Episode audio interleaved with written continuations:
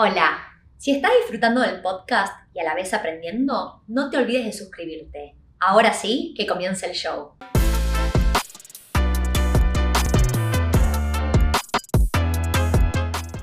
Hola, mi nombre es Tiffy Rubinat. Bienvenidos al podcast de Wealth en Español. Hoy vamos a estar hablando acerca del 2022 y el mercado inmobiliario australiano. ¿Qué podemos esperar que se venga el año que viene?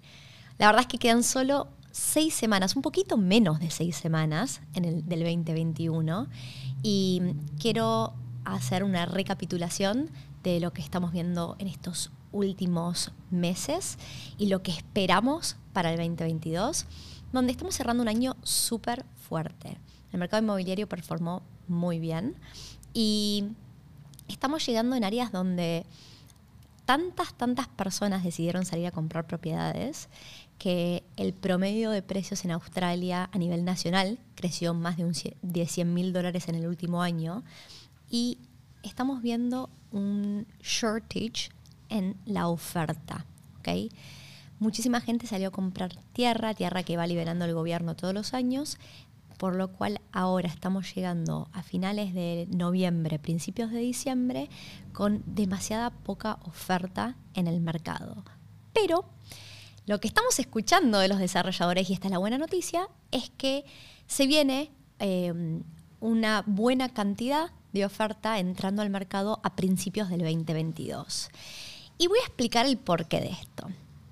Muchos proyectos que los desarrolladores tenían para lanzar eh, en la segunda mitad del año, sobre todo en el último trimestre del año, fueron afectados por las cuarentenas. En toda Australia estuvimos encerrados bastante tiempo, en algunos lugares más que otros, pero por ejemplo en Sydney estuvimos encerrados 106 días. Y al que unas empresas son mejores que otras eh, trabajando remoto o a la distancia, para muchos de estos proyectos y para que puedan despegar se necesita de ese trabajo en persona, poder ir al sitio donde se encuentra, hacer estudios, que hayan varias personas trabajando en simultáneo y todo eso se vio bastante reducido en capacidad, con lo cual todos esos proyectos que estaban destinados a ser lanzados en la segunda mitad del 2021 se retrasaron para el 2022. Entonces, en este momento eh, hay oferta relativamente limitada, más que nada de lo que es tierra, em, y estamos esperando que empiece a entrar más oferta a principios del año que viene. Ahora, cosas que sucedieron. En algunas ciudades, la diferencia de precios entre las casas y los departamentos se volvió demasiado grande. Estamos hablando de en algunos lugares llega hasta el 60% en diferencia de precios, ¿no? De una casa con respecto a un departamento. Y cuando se abre este gap de precios, lo que nosotros vemos es que ahí es cuando los departamentos se vuelven una excelente inversión, porque como están significativamente más baratos, tienen un catch-up de precios que hacer, ahí es donde empieza a venir el crecimiento. Si tenemos en cuenta, adicionalmente, que estamos abriendo las fronteras a partir de diciembre del 2021 y progresivamente el gobierno va a empezar a dejar entrar más gente a Australia, no solo van a empezar a dejar entrar a los inmigrantes, pero por ejemplo, el Premier de New South Wales empezó a pedirle al gobierno federal que aumenten los cupos de, en vez de dejar entrar en un año 200.000 personas, que dejen entrar 400.000 personas como inmigrantes. Ya se está hablando de todo eso. ¿Por qué?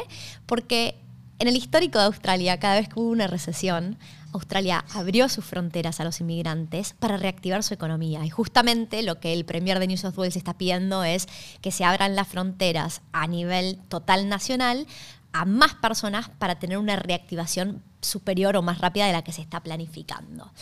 Entonces, ya para este último trimestre del 2021 estamos viendo que los alquileres en los, en los departamentos que eran los que habían sufrido mayormente porque los inmigrantes son los que suelen ocupar los departamentos, los estudiantes y, gente que, más joven que por ahí viene con una visa de Work and Holidays o un sponsor.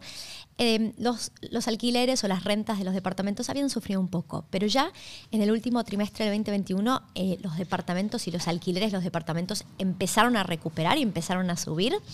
Y em, lo que estamos viendo es que en los proyectos de departamentos hay muy buenas oportunidades y consideramos que este es el mejor momento para salir a comprar departamentos simplemente porque estamos viendo que se armó una diferencia tan grande entre los departamentos y las casas que hay un catch-up que hacer. No solo eso, sino que en, el último año y medio, la parte, en las grandes ciudades, la parte del mercado que mayor, mayor crecimiento de los precios vio fue la del el mercado premium y las casas más caras. Y obviamente todo el lado affordable creció, pero lo que estamos viendo es que como el segmento premium creció tanto y se volvió tan, tan, tan caro, ahora esperamos ver que las personas que estaban queriendo ir hacia ese segmento no tengan el poder de deuda para ir por tanta, tanta plata y, y empiece a haber repercusiones en que los precios de las grandes ciudades, de las, del mercado que están por ahí en el promedio de valores, empiece también a subir y a hacer catch up con los precios más altos del mercado.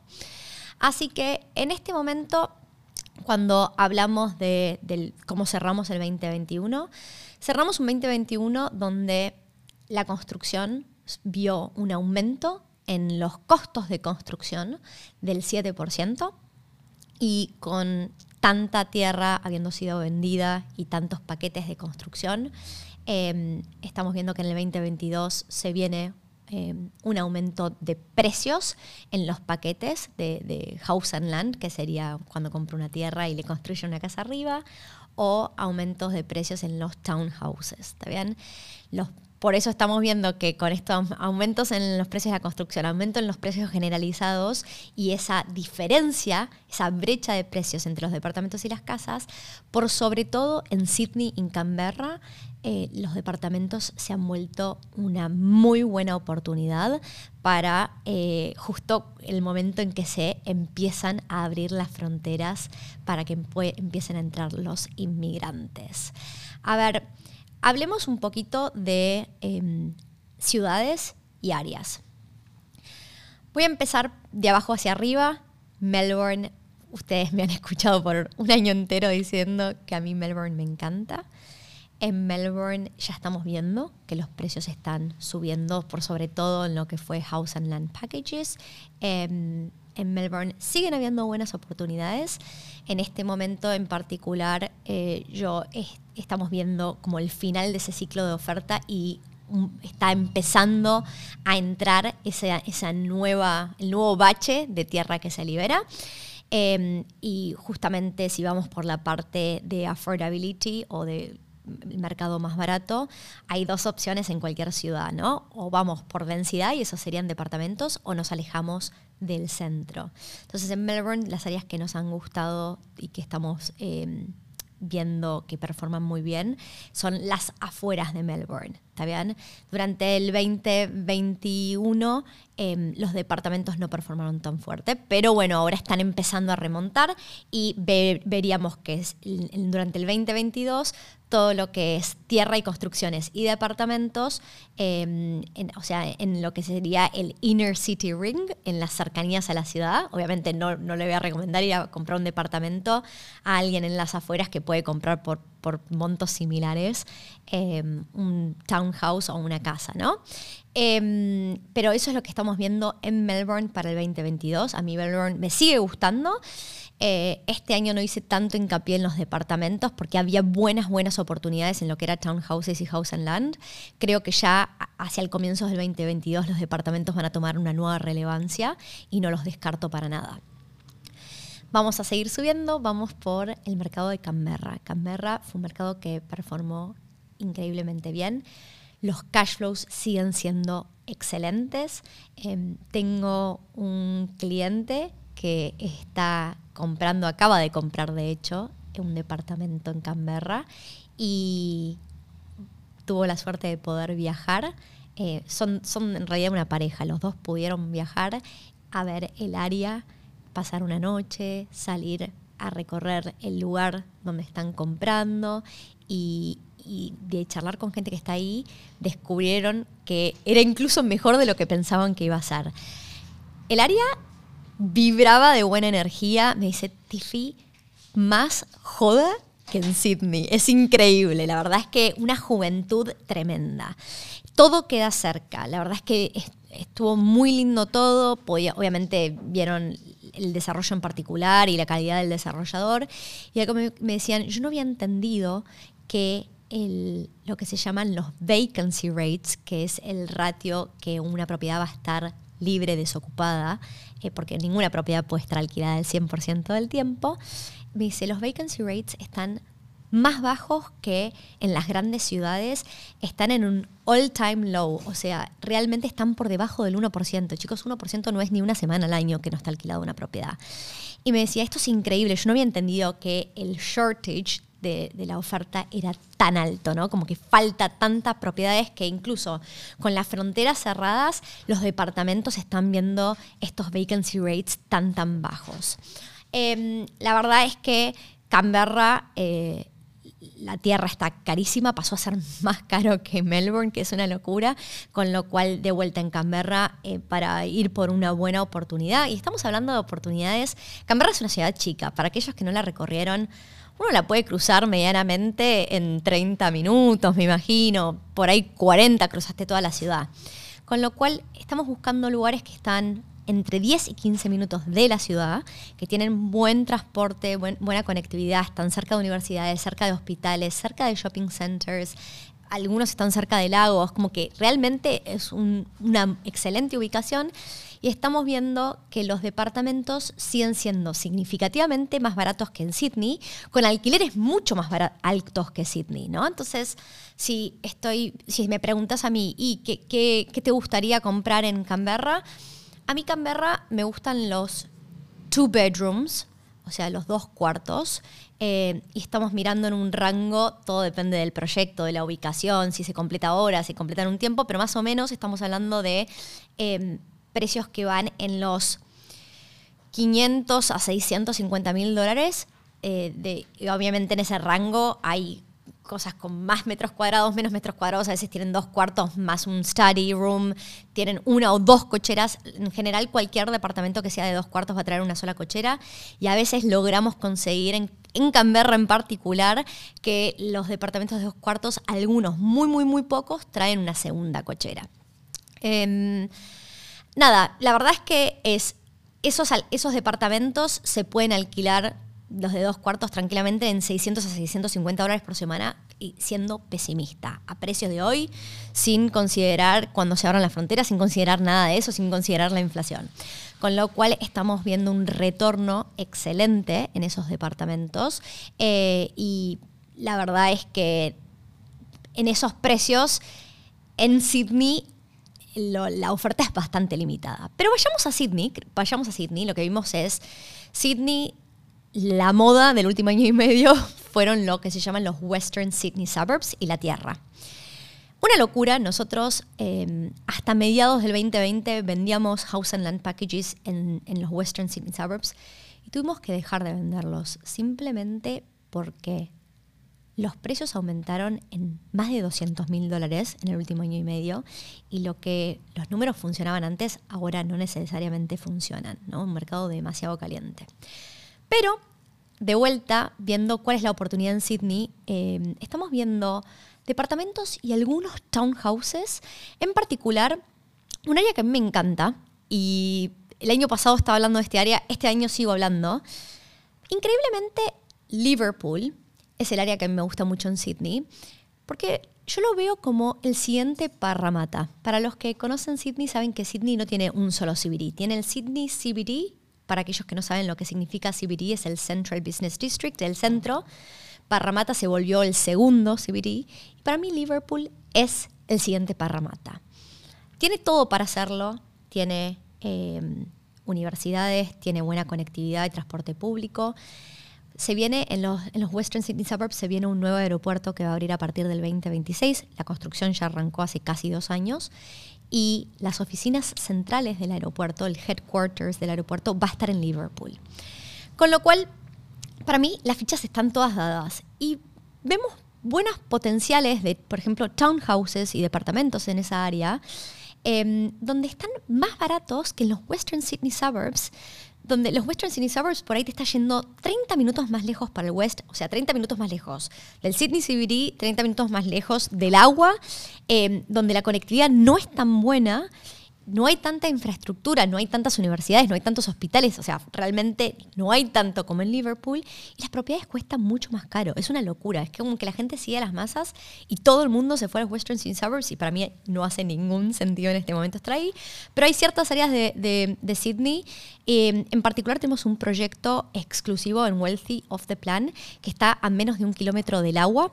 Eh, súper interesante porque incluso los em, hay unos one bedroom apartments de un cuarto que están por debajo de los 600 mil dólares.